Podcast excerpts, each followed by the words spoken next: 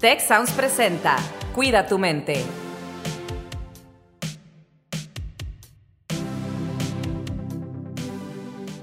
¿Qué tal? Bienvenidos a una emisión más del podcast Cuida tu mente. Es un placer para mí eh, pues recibirles este día de esta maravilla de la tecnología. Mi nombre es Carlos Ordóñez y me acompaña el día de hoy Alex Tarriba. ¿Cómo estás, Alex? Hola, Carlos. Muy bien. Encantada de estar aquí otra vez y pues muy emocionada por aprender de todo lo que vamos a escuchar hoy. ¿Cómo estás tú? Pues sí, hoy vamos a tener un tema que, que le llamamos cómo callar a nuestro crítico interno. Esa vocecita que creo que a todos, todos nos pasa, que todos tenemos, que está dentro de nosotros y que a veces nos dice, no puedes, no lo hagas, no eres suficiente y tantas otras cosas que escuchamos a veces en nuestra mente.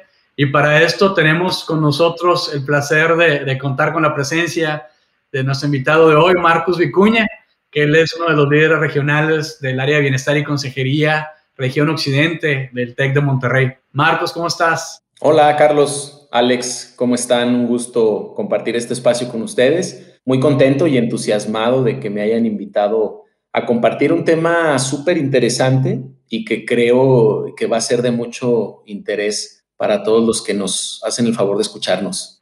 Pues nosotros también súper interesados, Marcos, en lo que nos puedas compartir, porque de hecho te, te platico, o sea, Alex y yo Hace poco estábamos haciendo una meditación, eh, seguimos un programa de meditación y ahí nos somos, somos nuestros, nuestros partners, nuestros socios de meditación para, para asegurar que vamos haciendo el programa y que vamos avanzando. Entonces ya tenemos un tiempo en esto y justamente hace poco hicimos una meditación en la que todo el objetivo de esa meditación en particular era precisamente acallar al crítico interno. Y justamente ese día creo que a Alex a Grecia, otra compañera también del equipo eh, que nos, se unió con nosotros ese día, eh, como que nos cayó como anillo al dedo, ¿verdad, Alex? Como que estábamos justo pensando eso, traíamos diferentes cosas y cuando hicimos esta meditación que no sabíamos que iba a tocar este tema, eh, al final dijimos, no, me cayó como el anillo, anillo al dedo porque realmente estábamos pasando por eso. ¿Te acuerdas, Alex?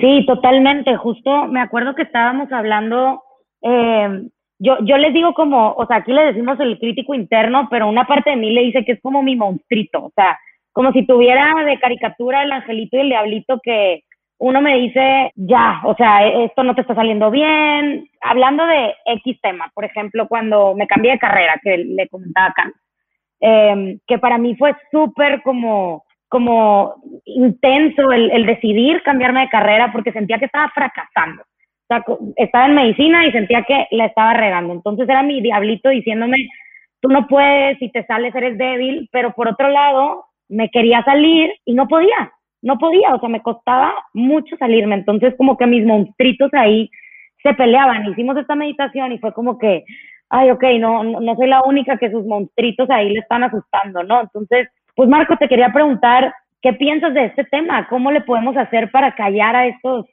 críticos internos que tenemos? Pues eh, es, un, es, un, tema mm, que me parece debemos abordar entendiendo primero cuál es el origen justamente de, de esa vocecita, ¿no?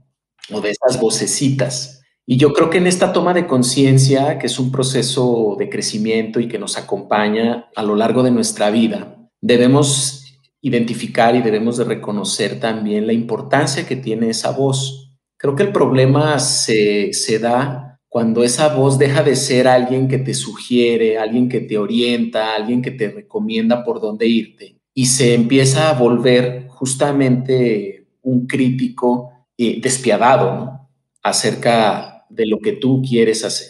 Y, en ese sentido, mm, me parece que eh, debemos recordar que normalmente esa voz se va formando con el entorno, ¿no? Y esa voz es esta, es esta extensión de nuestros papás, en la mayoría de los casos, que cuando nosotros somos pequeños y estamos en este proceso de formación, pues nos dicen, ¿no? Eh, cómo comportarnos, nos dicen qué decisiones debemos de tomar, nos dicen qué actitudes debemos asumir ante determinadas circunstancias. Y eso está bien, porque a final de cuentas somos entes sociales y en la sociedad debemos eh, funcionar de una manera determinada, de una manera específica, que nos permita ser funcionales. ¿no? El vivir en sociedad, pues tiene una serie de implicaciones y una serie de interdependencias, que muchas de, ellas son vitales y, las necesitamos para poder desarrollarnos y para poder integrarnos. Sin embargo, esa voz, insisto, debe de modularse y debe de suavizarse al paso de los años y debe, digamos, en un proceso de desarrollo eh, mayormente sano, mm, esa voz debiera ser alguien que nos alienta, alguien que nos anima, alguien que nos empodera a poder eh, iniciar proyectos o a poder tomar decisiones, ¿no? Aun cuando estas decisiones vayan en contra de lo que las demás personas piensan que debería ser lo correcto. Y este proceso, eh, por lo general, en, los seres humanos se da en la adolescencia, ¿no? Sabemos que en la, adolescencia hay esta disrupción con con los modelos formativos primarios y hay una búsqueda de identidad. Y en esa búsqueda de identidad, pues experimentamos, ¿no? llevando a cabo diferentes roles, eh, tomando diferentes elecciones en, áreas que son importantes en nuestra vida, como es la apariencia personal, como es el tema de la orientación vocacional. Lo que tú mencionabas es fundamental, Alex, eh, esta experiencia, y, y es hasta como un cliché psicológico y social, medicina, Sí, totalmente. Y, te lo digo porque yo lo viví. A mí también me pasó. Y entonces eh, dejas este nicho de el médico, que es wow, ¿no? O sea, casi, casi el que se sienta a la derecha del padre. En el término de las profesiones, ¿no? Eh, yo tengo un amigo que es neurocirujano y me dice, ¿sabes cuál es la diferencia entre Dios y yo? Y yo, bueno, está bien, a ver. Dice que yo, que yo cobro. Ay, a veces me dan ganas de machucarle los dedos, ¿no? De así, con, estamos tomándonos ahí un, refresco o algo y le voy a dejar caer la, lata del refresco y lo voy a machucar un dedo para que vea que así de cerca y de lejos está su grandiosidad. Entonces, particularmente estos clichés sociales que tienen que ver con la elección de carrera, es un elemento súper marcado donde podemos identificar perfectamente eh, este juez y este crítico interno, ¿no? Y entonces los, chavos eh, se ven condicionados y se ven forzados directa e indirectamente a elegir una carrera y una profesión que tenga una aceptación social, que tenga una proyección económica importante, que te permita una autosuficiencia, evidentemente, pero sobre todo la parte del reconocimiento. Y esto a veces resulta muy absurdo porque si nos ponemos a ver las carreras mejores pagadas hoy por hoy, ninguna está o ninguna tiene que ver con medicina, al menos no como carrera como tal, ¿no? A lo mejor ya especialidades y subespecialidades, etcétera. Ahorita las carreras mejor pagadas tienen que ver con la programación de estas cuestiones eh, tecnológico-computacionales. Fíjate que eh, de entrada, Marcos, te escucho y al menos a mí ya me diste algo muy interesante porque como empezaste hablando y, contándonos esto, pues ya esta vocecita interna que pues muchas veces pensamos que es negativa, tú empezaste como a matizarla, ¿no? Y decir, oye, no, también a veces es positiva, ¿no? Y, y, sí, o sea, sí es cierto, o sea, también a veces es positiva. Y, y déjenme les digo que yo también me uno al clan de, de que te cambió de carrera. Yo también, cuando estoy estudiando mi, mi carrera profesional, también me, me cambié de carrera después de estar cinco semestres en una misma carrera y haber avanzado y todo, pero yo decía, oye, ¿sabes qué? Me, pasó algo como lo que tú dices. En mi caso, yo soy el menor de cuatro hermanos y mis hermanos me llevan siete, ocho, nueve años. Entonces, bastante diferencia como para que cuando yo entrara a la carrera, pues ellos ya se habían graduado. Entonces, yo ya había visto cómo les estaba yendo económicamente, lo que hablabas ahorita, a cada uno de ellos con profesiones muy distintas, cada uno de ellos, ¿no? Este, mi hermana y mis dos hermanos. Y yo dije, ah, no, pues este cuate gana en una semana lo que los otros ganan en un mes o más. Y dije, no, pues por aquí. Y era precisamente una cuestión de ingeniería en sistemas y así, ¿no? Y pero luego dije yo, es que cuando me di cuenta, después de estos dos años y medio ahí reflexionando y todo, eh, dije yo, pues es que le va muy bien porque él es muy bueno en eso. Y yo no quiero ser mediocre. Y hay mucha gente mediocre y es a lo mejor este diálogo que tenía entre esa vocecita interna de que sí puedes, no puedes, y otra que me decía, bueno, sí, pero ¿por qué no? O sea, a lo mejor sí puedes, pero si no estás feliz, si no te llena, si no vas a ser de los mejores, pues para ser más mediocre, exacto, para hacerlo, ¿no? Entonces yo dije, oye, no, pues sí es cierto, o sea, él le va muy bien, mi papá era un ingeniero brillantísimo, pero pues él era así y mi hermano es muy bueno, pero yo era diferente, ¿no? Yo soy diferente y decidí cambiarme.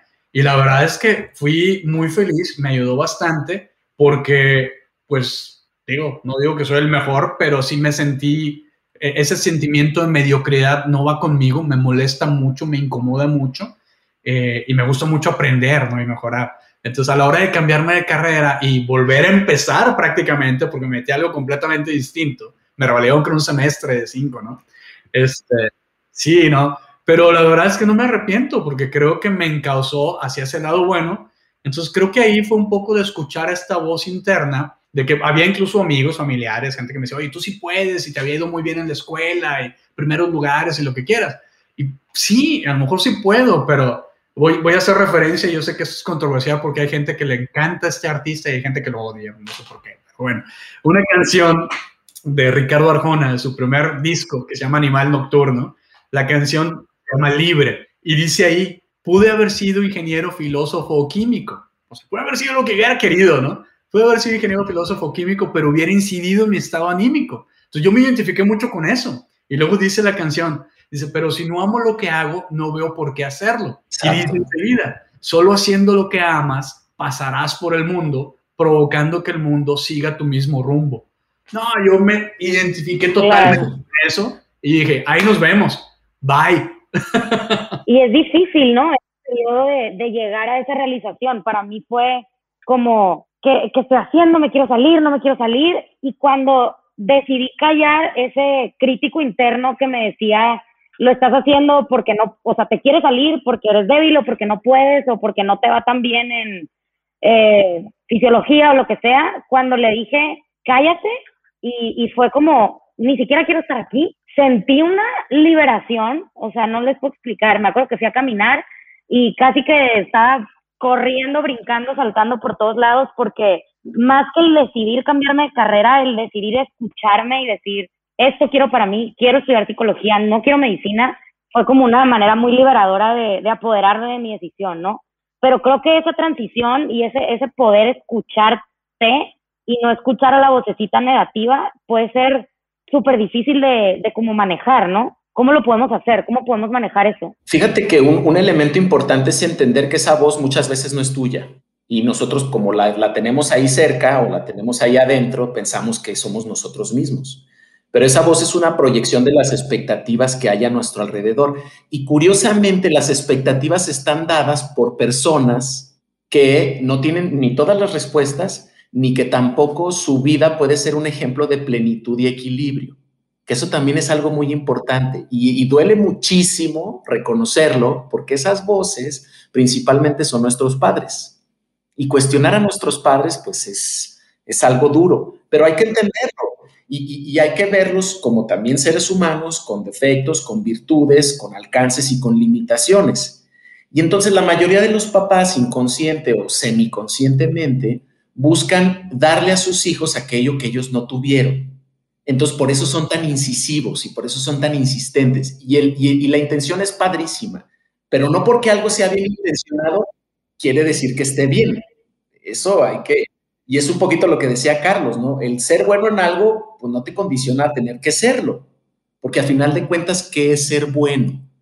Sacar buenas notas, conservar un empleo, ganar un, cierta cantidad de dinero. Híjole, todos esos son valores subjetivos y cuestionables dependiendo de la óptica y la perspectiva. Sí, a veces, ahorita que mencionas esto de los padres, porque en mi caso, de mi, este ejemplo del cambio de carrera, que este monstruito se aparece en mil, de mil formas en mi vida, pero en este ejemplo específico, mis papás súper me apoyaban y, Alex, si no te hace feliz, salte, o sea, no era un problema, pero como que la presión que yo sola me ponía y yo creo que la aprendí de algunos otros lugares, la sociedad, no sé, como que me, me atormentaba y me saturaba mi espacio mental para, para hacerlo, ¿no? Entonces como que creo que es multifactorial.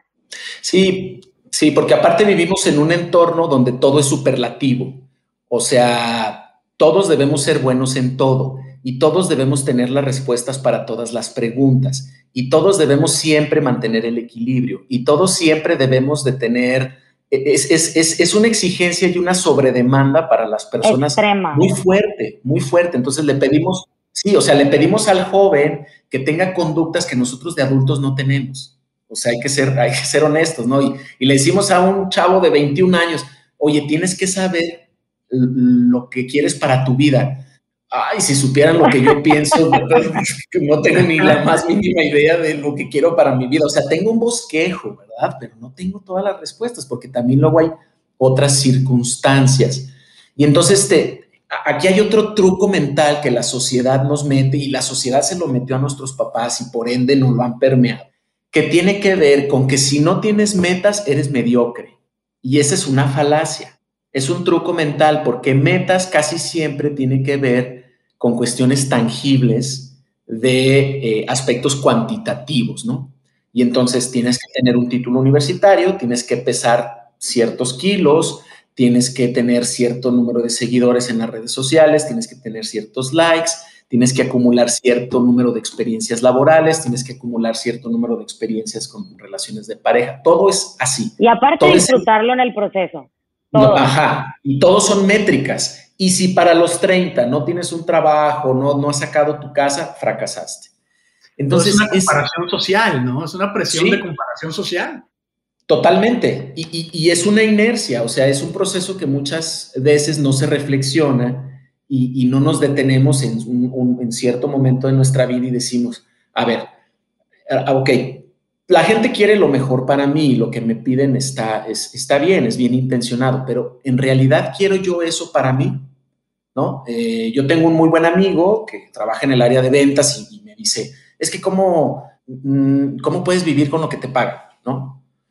Bueno, pues lo padre es que puedo vivir con eso. E, e, ese, es, y digo, no soy ni un iluminado, ni mucho menos, pero lo padre es que podamos adaptarnos y estar contentos con lo que sí tenemos. Y eso no te hace mediocre. Exactamente, porque no, comparado a quien, no, pues es que tú no tienes un yate, pero no lo quiero tener. No, y hay gente que tiene un yate y es infeliz. Y hay gente, exactamente. ¿Cuál es la métrica, no? ¿Cuál es, ¿Cuál es el parámetro y la referencia? Entonces, a veces caemos en esta trampa y a veces el, no ceder ante ciertos proyectos o ante ciertas presiones que nos pueden desgastar, que nos atemorizan, que nosotros evaluamos inicialmente que no podemos concluir. Entonces esa voz dice, eh, no sirves, te estás quedando atrás, algo está mal en ti, no eres como el resto. Y nos, nos, nos simbra y nos pone a, a dudar. Oye, Marcos, a ver, y si vemos el otro lado de la moneda, o sea, esta voz que viene también de las mismas influencias, pero que nos hace grandiosos, como el ejemplo que nos dabas hace rato, ¿no? Y que nos hace así como que no, lo contrario, en vez de ser negativo, ser súper extra positivo, más allá de la realidad, digamos, ¿no? ¿Cómo lo hacemos para matizar eso, para nivelar eso? Yo, yo creo que la misma vida te va diciendo, o sea, y, y yo creo que sí hay que tomar puntos de referencia porque tampoco podemos ser negligentes y tampoco podemos ser descuidados. Una vez alguien cercano me dijo, oye, tengo ganas de, hacer algo muy, muy loco, muy extravagante, eh, pero no te quiero decir qué es, pero quiero que me digas qué opinas. bueno, pues me lo puso un poco complicado. Y le dije, mira, si lo que vas a hacer no te daña a ti ni daña a otras personas, hazlo. Porque sí debemos de tener como esos parámetros. Por ejemplo, alguien, no es lo mismo alguien que está soltero, alguien que está casado y con hijos. No puede haber ese mismo nivel o ese abanico de posibilidades para decidir, no es el mismo. Porque cuando ya hay una dependencia directa o indirecta de personas, que ya sea por cuestión económica o por cuestión emocional, eh, dependen de las decisiones que tú tomes, debes de tener eh, cuidado y debes de eh, acotarte a ese, a ese escenario. Pero alguien que no, pues bueno, mm, solo es la responsabilidad de sí mismo, que no es poca cosa, y que también debe de observar, ¿no? Y debe de cuidar. Entonces, creo que ese puede ser un, parámetro para poder establecer las decisiones, ¿no? Me, hace daño, hago daño, pongo en riesgo, me pongo en riesgo, y con base en, eso podemos eh, decidir. A ver, dijiste algo que se me hace bien interesante porque dijiste puntos de referencia, pero anteriormente estábamos hablando también de esta comparación social. Entonces, esa comparación social, pues son también puntos de referencia, ¿no? Entonces, ¿cómo le hacemos para identificar o diferenciar, o así que los puntos de referencia buenos versus los negativos? Porque finalmente esos puntos de referencia van a ser, pues muy probablemente otras personas, que era justamente lo que decíamos de que, oye, pues no nos comparemos tanto socialmente porque luego eso también nos presiona. ¿Cómo, ¿Cómo aclaramos esa parte? Muy buena pregunta, Carlos. Y yo creo que aquí la meditación te ayuda mucho porque la meditación te ayuda al autoconocimiento y el autoconocimiento te lleva a identificar y a filtrar cuáles voces son mías y cuáles voces son ajenas, aprendidas, cuáles son voces que yo estoy repitiendo de otras voces que escuché, pero que no las he reflexionado, que no las he cuestionado, ¿no? hay una eh, herramienta psicoterapéutica que se llama cuestionamiento de premisas y ayuda mucho cuando hay personas que están en, en situaciones de depresión, porque cuando la depresión no tiene un componente orgánico, eh, la mayoría de los, de los casos tiene que ver con las formas en cómo pensamos y con esas ideas preconcebidas que utilizamos para filtrar la realidad. Y casi siempre esas premisas van en contra de nosotros. O sea, justamente es un juez muy severo que se vuelve luego un verdugo. Entonces, con, el autoconocimiento, y hay diferentes formas de acrecentar el autoconocimiento, podemos identificar justamente esa referencia. Y si la referencia es propia, que bueno, no quiero entrar en, este, en esta cuestión filosófica de que nunca nada es propio, ¿verdad? Porque todo está influenciado por el entorno y por la herencia. Bueno, eso es cierto, pero sí podemos ir reduciendo el porcentaje de influencia del entorno, de nuestra familia, de nuestros padres, de nuestra pareja, e ir identificando cuáles son las cosas que para mí son importantes, qué es lo que a mí me gusta. Entonces, el autoconocimiento creo que te va a ayudar a identificar esos puntos de referencia. Y el punto de referencia válido es el que tiene que ver contigo, con el que realmente suma a tu proyecto de vida, tomando en cuenta ya aspectos más, más, más grandes, como el hecho de que, pues, somos o estamos aquí en un tiempo muy breve, me refiero a la vida, eh, que comparados con la inmensidad del universo, híjole, somos una molécula y que entonces no deberíamos darle tanta importancia o no debería preocuparnos tanto aspectos que si lo vemos desde una perspectiva macro, pues son irrelevantes, ¿no? Insignificantes, ¿no? Así es. Nada más hay que tener cuidado porque eso luego nos puede llevar a una crisis existencial, ¿verdad? Creo que aquí Alex y yo somos testigos de que esa meditación con la que comenzamos el, episodio de hoy nos ayudó, nos ayudó bastante, ¿verdad, Alex? Definitivamente. A, conocernos y a identificar esas voces. Oye, Marcos, pues muchísimas gracias. Alex, em, ¿qué te llevas de todo esto tan rico que nos ha compartido Marcos? Híjole, pues me llevo muchas cosas y una de las cosas que como que se me queda muy grabada es, es esta esta parte de escuchar los dos lados de la moneda, ¿no? O sea, que no todas las críticas, estas críticas internas son negativas y, o sea, hay algunas positivas, ¿no? Entonces, como de empezar a identificar esa parte que nosotros no se relaciona con nosotros y que tiene que ver con lo que nos enseñaron, con nuestros papás y la sociedad, y a partir de que lo identificamos, poder empezar a tomar decisiones con base en lo que cada uno de nosotros necesita y, y quiere, ¿no? Que al final ese es el ideal, alcanzar las metas y las cosas que queremos que nos hacen felices y que nos hacen sentir bien. Entonces, creo que puede ser un buen tip el reconocer ese crítico negativo para después poder ponerle atención a ese crítico buena onda